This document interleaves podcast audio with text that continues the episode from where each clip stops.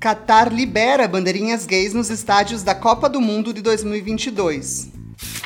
Bicampeão americano do esqui, Higgy Roberts assume que é gay. Mulher trans é a primeira a disputar um campeonato feminino de futebol na Argentina. Bolívia registra união estável entre dois homens pela primeira vez. Pelo menos quatro mulheres trans foram assassinadas no Brasil só na última semana.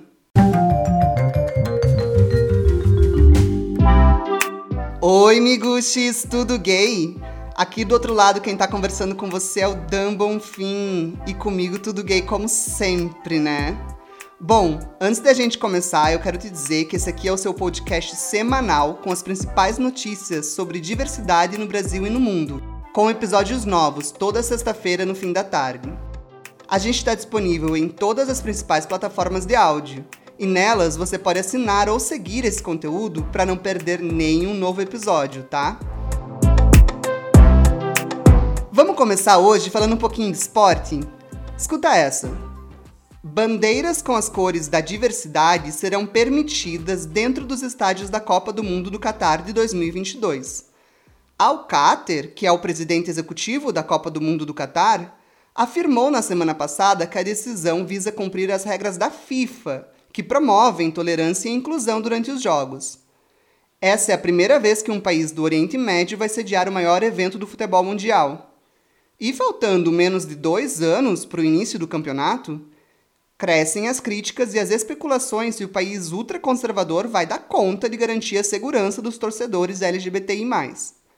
A FIFA afirmou que está determinada a pressionar o Qatar a organizar um torneio inclusivo, mas para ativistas dos direitos LGBTQ+, no esporte, permitir bandeiras com as cores do arco-íris nos estádios é uma tentativa descarada de tentar tapar o buraco com a peneira.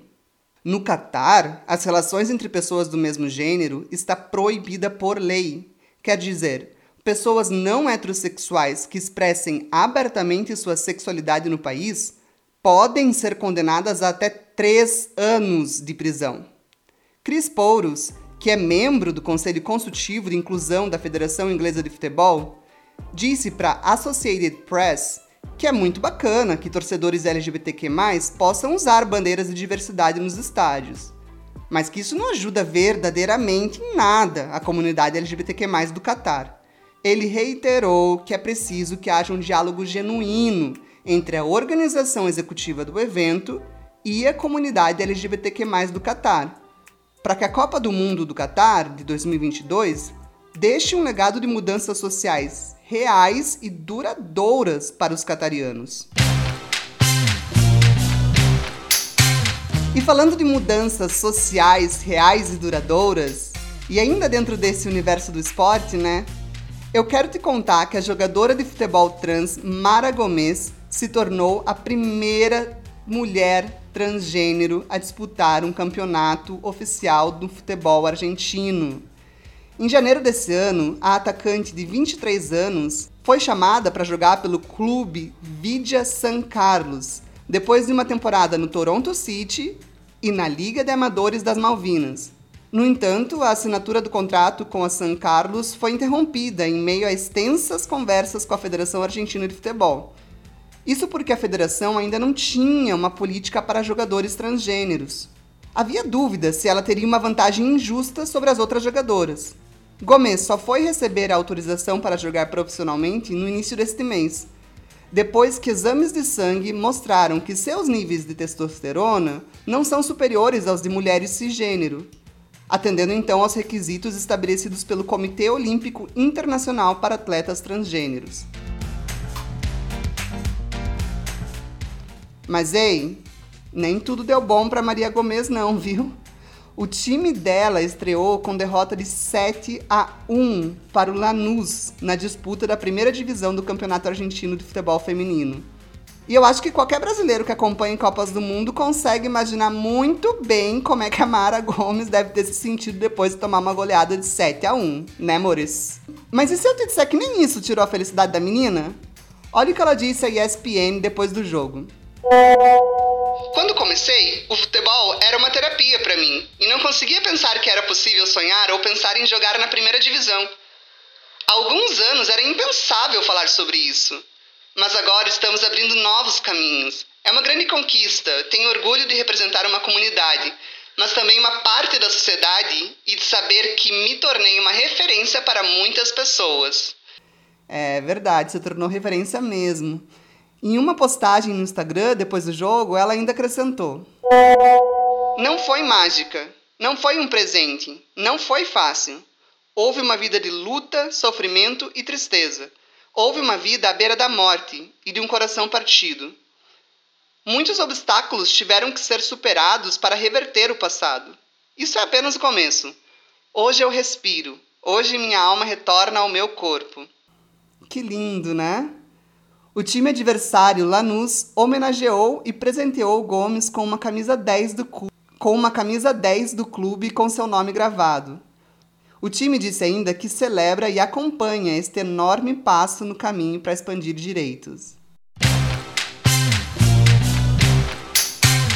É, gente, só que nem tudo é fair play quando se trata de pessoas LGBTI mais no esporte, hein? Agora eu quero te falar aqui de um estudo que tratou desse assunto feito pela Universidade Monash, na Austrália. Esse estudo foi feito com 1.173 atletas gays, lésbicas e bissexuais de 15 a 21 anos da Nova Zelândia, Canadá, Austrália, Irlanda, Inglaterra e Estados Unidos. E quase metade dos entrevistados, 41,6%, relatou ter sido alvo de comportamentos homofóbicos, como insultos, bullying ou agressão, depois de se revelarem LGBs para colegas de suas equipes esportivas. O principal autor do estudo, o pesquisador Eric Denison, disse ao portal neozelandês RNZ que considera esse resultado alarmante que há fortes evidências de que os jovens LGB estão sendo prejudicados por comportamentos homofóbicos e transfóbicos no esporte. E que muito pouco ou quase nada tem sido feito no sentido de reduzir esse problema. Ele citou ainda que há duas medidas relativamente simples que vêm sendo testadas por alguns clubes esportivos na Nova Zelândia e que têm se mostrado eficazes na redução da linguagem homofóbica em campo. Um é incentivar os capitães dos times a propor padrões de comportamento para os outros atletas. O outro é que os clubes realizem eventos de diversidade, como os Jogos de Orgulho, por exemplo. Ai, falando de orgulho, quem enfrentou todo esse preconceito que a gente está falando aí e se assumiu gay no último domingo foi o bicampeão de esqui alpino Hig Roberts, ele é o primeiro homem gay a sair do armário entre atletas e ex-atletas dessa modalidade. E eu, que sou um fã, confesso, de discursos de pessoas saindo do armário, é claro que eu vou dar ele na íntegra aqui para vocês, né? Olha só o que o Rig disse. Não ser capaz de ser quem sou e não ser abertamente gay como atleta profissional estava realmente atrapalhando meu desempenho. Existe essa ideia de que ser um esquiador profissional na Europa atrai a atenção das mulheres e você é considerado melhor do que as outras pessoas. Eu amo esse esporte mais do que qualquer coisa. Tenho tanta sorte e o privilégio de fazer isso. Mas não posso passar nem um dia mais tentando alcançar a pessoa que eu fui destinado a ser. Acho que para cada um de nós, um dos principais objetivos deve ser a felicidade e a autenticidade. Eu sou gay, isso é parte de mim, eu estou orgulhoso disso e estou pronto para ser feliz. Vem, vem ser feliz aqui fora, Rig. Seja bem enviado, tá?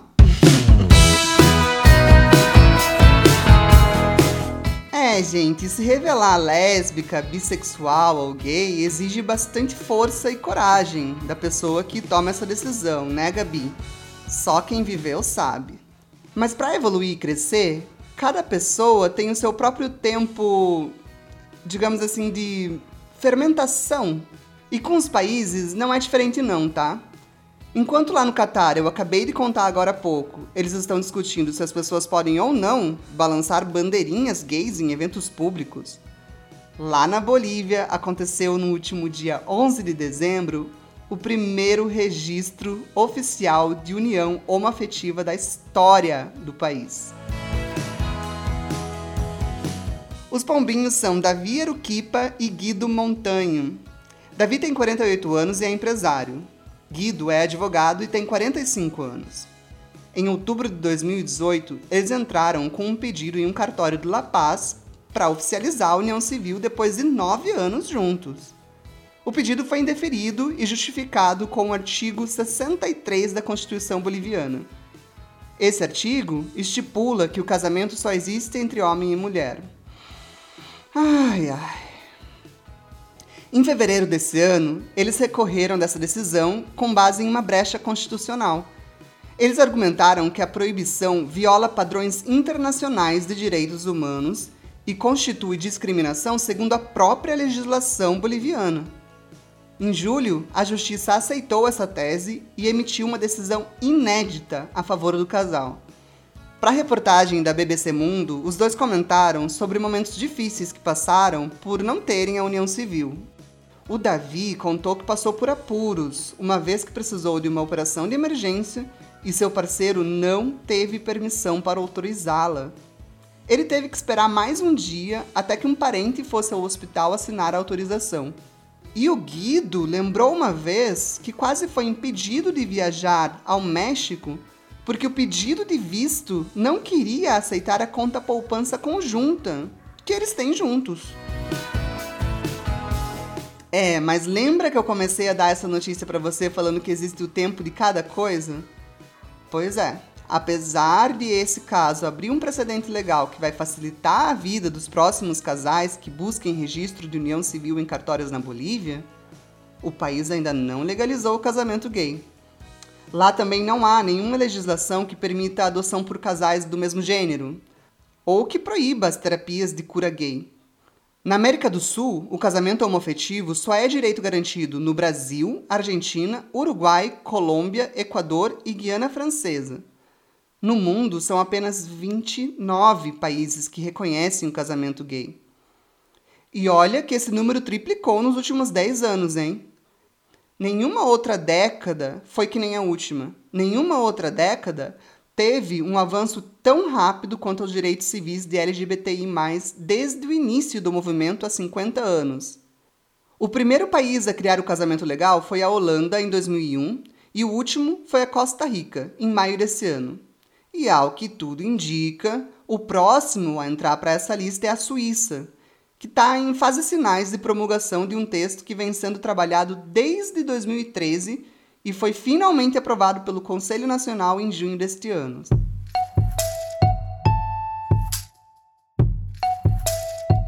E aqui no Brasil, o casamento igualitário é reconhecido desde 2013. Mas no ano de 2019, as LGB não quiseram abusar demais desse direito conquistado, não, hein? Uma pesquisa divulgada na semana passada pelo IBGE indicou que o número de uniões civis entre pessoas do mesmo gênero caiu no ano passado. Mas calma, nem tudo tá perdido no amor para nós que somos solteiros. E por que, que eu tô dedicando todos esses segundos extras aqui do podcast para dizer que eu tô solteiro? Solteiro, solteiro mesmo, sabe, pessoal? Quem estiver aí ouvindo pode mandar direct. Oi? Quê? Bom, vamos continuar aqui com as notícias, né? Eu vou explicar direitinho essa história para vocês. Segundo o IBGE, em 2017 houve 5.887 casamentos gays realizados no Brasil. Aí, lá no fim de 2018, aconteceu um negócio que o pessoal chamou de efeito Bolsonaro. Porque depois que os resultados das eleições deram a vitória para o presidente, as gays, lésbica, bi, que estavam tudo empurrando relacionamento de mil anos com a barriga, resolveu tudo tomar uma atitude e saiu todo mundo correndo para os cartórios para se casar entre novembro e dezembro. Com medo, né, de que o então presidente eleito fosse adotar medidas que dificultassem a vida deles. Essa corrida para os cartórios cravou um aumento de 67% no número de casamentos civis entre pessoas do mesmo gênero em relação ao ano anterior. Em 2018, foram 9.520 cerimônias realizadas em todo o Brasil. E agora, em 2019, foram 9.056. uma queda de apenas 4,9% em relação ao ano anterior. Quer dizer, as gays, lésbica e bi continuam tudo casando bastante, só que um pouquinho menos que 2018, mas ainda assim muito mais que em 2017, antes do governo Bolsonaro. A pesquisa do IBGE apontou ainda que héteros costumam casar mais cedo do que lésbicas e gays. A idade média foi de 28 anos para mulheres héteros, 31 anos para homens héteros, 33 anos para mulheres lésbicas e 34 anos para homens gays. E eu tenho apenas 31. Cabelos e olhos castanhos, 1,68 de altura, 68 quilos. Gosto de viajar e praticar esportes. Oi? O que, que eu tô falando? Ai, gente. É meu jeitinho. Ai, gente, melhor a gente mudar de assunto, né?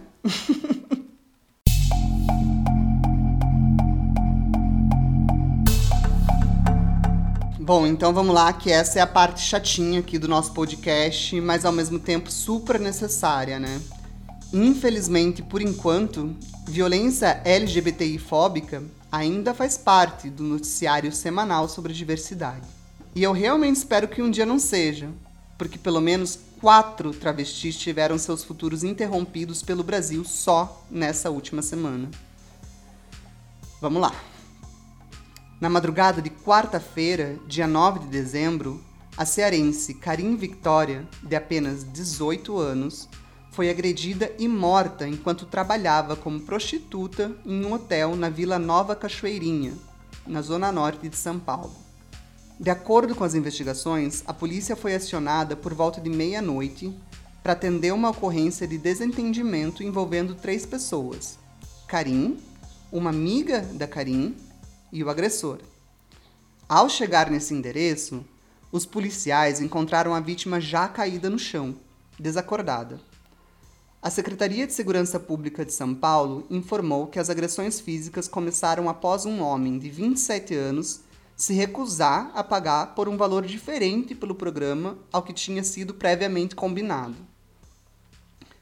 Uma funcionária do hotel disse à PM que as mulheres realizavam check-out na recepção no momento em que o principal suspeito de matar Karim chegou e as acusou de terem furtado o aparelho celular dele. A cearense e a amiga negaram a acusação e exigiram que o homem pagasse pelo serviço contratado. Os três envolvidos começaram a se agredir. Karen foi empurrada, bateu a cabeça na parede e caiu desmaiada. Segundo a secretaria, outro funcionário do hotel foi chamado para tentar controlar a briga. A polícia encontrou o celular do agressor em uma das bolsas que as mulheres carregavam. O SAMU se dirigiu ao local do crime e constatou o óbito da cearense. A amiga de Karim e o homem de 27 anos foram presos em flagrante e levados até a delegacia distrital. Karim Victoria chegou a avisar familiares pelo WhatsApp que estava chegando no hotel momentos antes de ser assassinada. Ela estava em São Paulo a trabalho desde agosto. Segundo outras travestis com quem conversei, é comum que meninas que trabalham com prostituição façam temporadas de atendimento em cidades diferentes para aumentar seus ganhos. Em uma cidade diferente, elas são tratadas como novidade e por isso têm mais oportunidades de fechar bons acordos com mais clientes. Karim planejava voltar para o Ceará no próximo dia 20 de dezembro. Ela queria passar o Natal com a família. A família de Karim promoveu uma vaquinha online para arrecadar o dinheiro necessário para trazer o corpo de Karim de volta à Fortaleza. Karim Victoria foi sepultada no último domingo depois de um cortejo fúnebre que saiu da casa onde ela morava, no bairro Jardim Guanabara.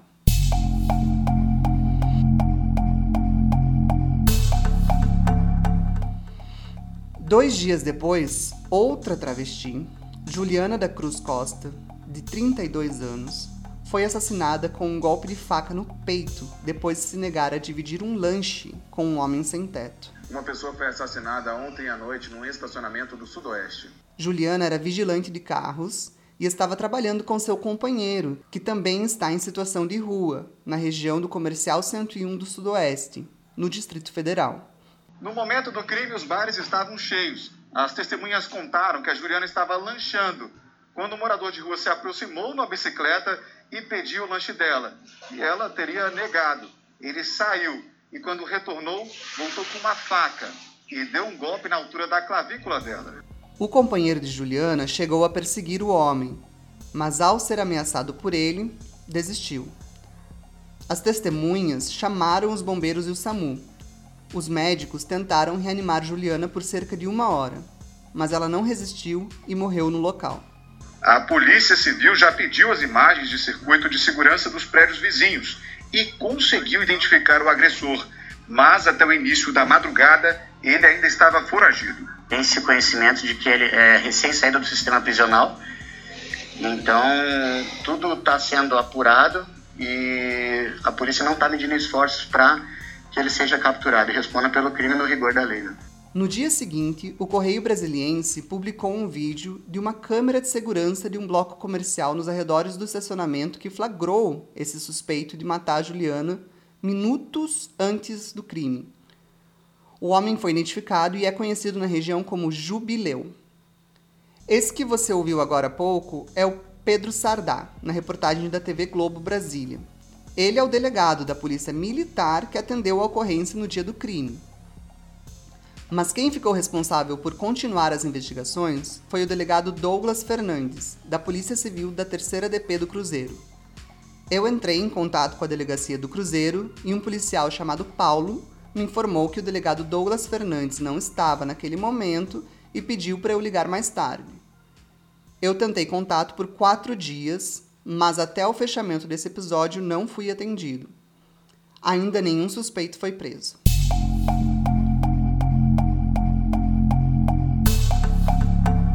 Dois dias depois do assassinato de Juliana, na madrugada do sábado do último dia 12 de dezembro, outra travesti, Marcela Estela Vieira, de 24 anos, foi assassinada no município de Colniza, que fica a 1.025 quilômetros de Cuiabá, no Mato Grosso.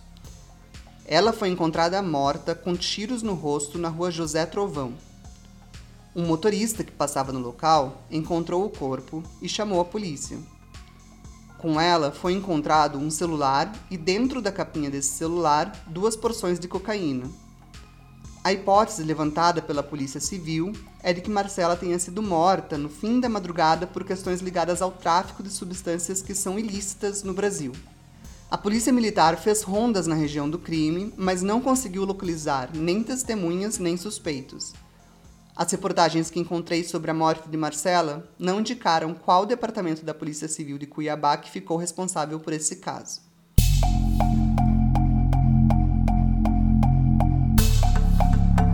Na madrugada do dia seguinte, 13 de dezembro, outra travesti, essa de 29 anos, foi morta a facadas na rua Jurupari, em Calcaia, região metropolitana de Fortaleza.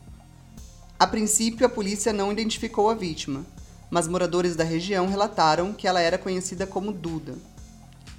Em nota, a Secretaria de Segurança Pública e de Defesa Social afirmou que, além da Polícia Civil, a Polícia Militar do Ceará e a Polícia Forense do Estado do Ceará também estiveram no local. Ainda segundo essa nota, a Polícia Civil do Ceará está tentando identificar os envolvidos e descobrir a motivação do crime.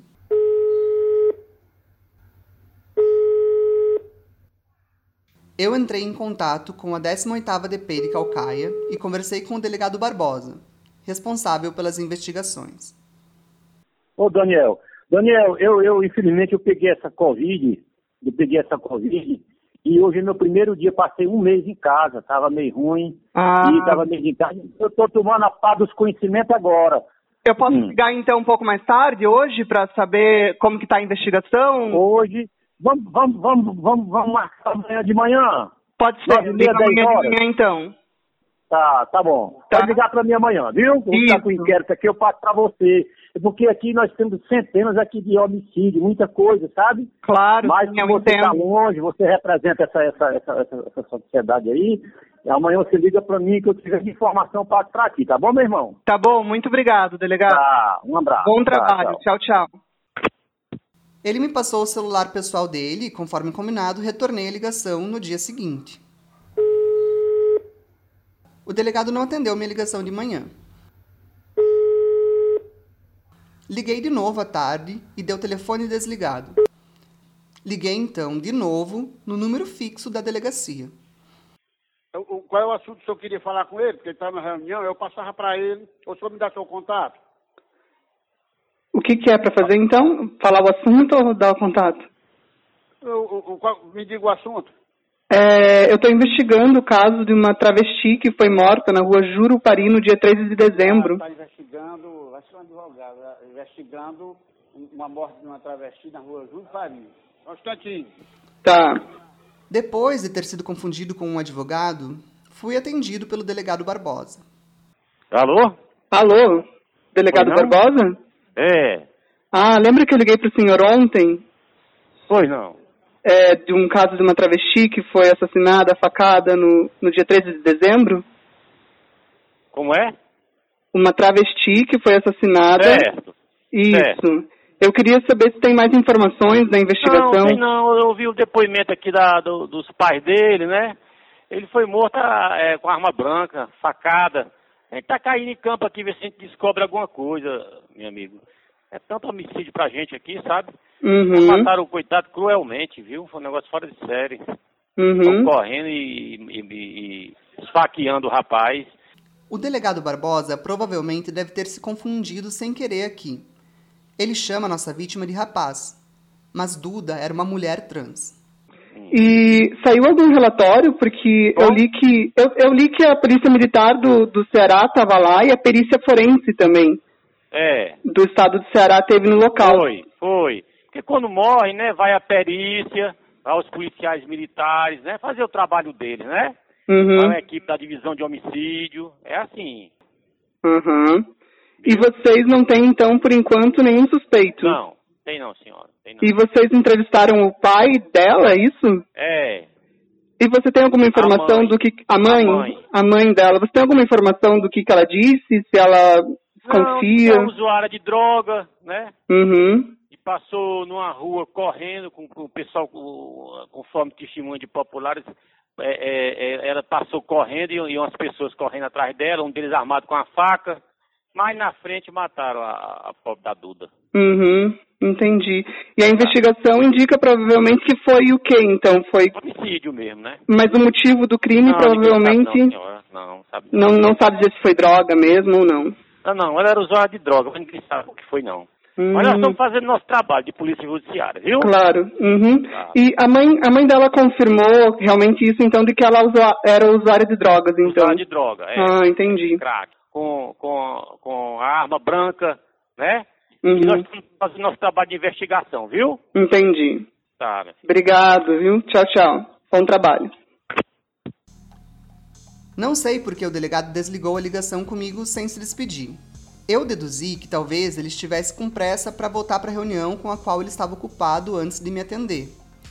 De qualquer maneira, a população pode contribuir com as investigações do delegado Barbosa. As denúncias podem ser feitas pelo número 181. Até o fechamento desse episódio do Tudo Gay, nenhum suspeito havia sido preso.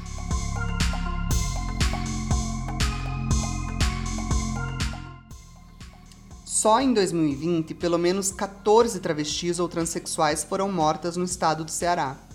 Para chamar atenção para essa barbárie, artista visual e mulher trans Si Gomes decidiu criar uma ação para questionar a presença de memória travesti na cidade de Fortaleza.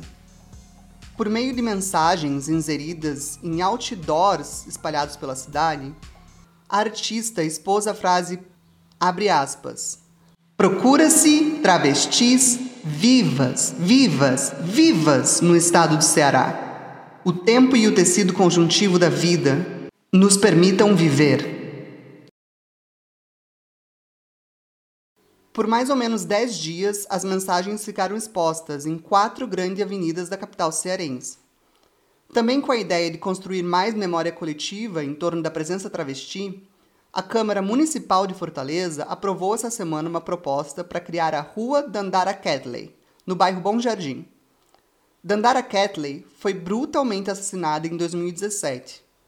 O caso teve repercussão internacional quando vídeos que flagraram o momento do crime passaram a circular na internet. Fortaleza vai ser a primeira cidade do estado a ter um logradouro com nome de travesti.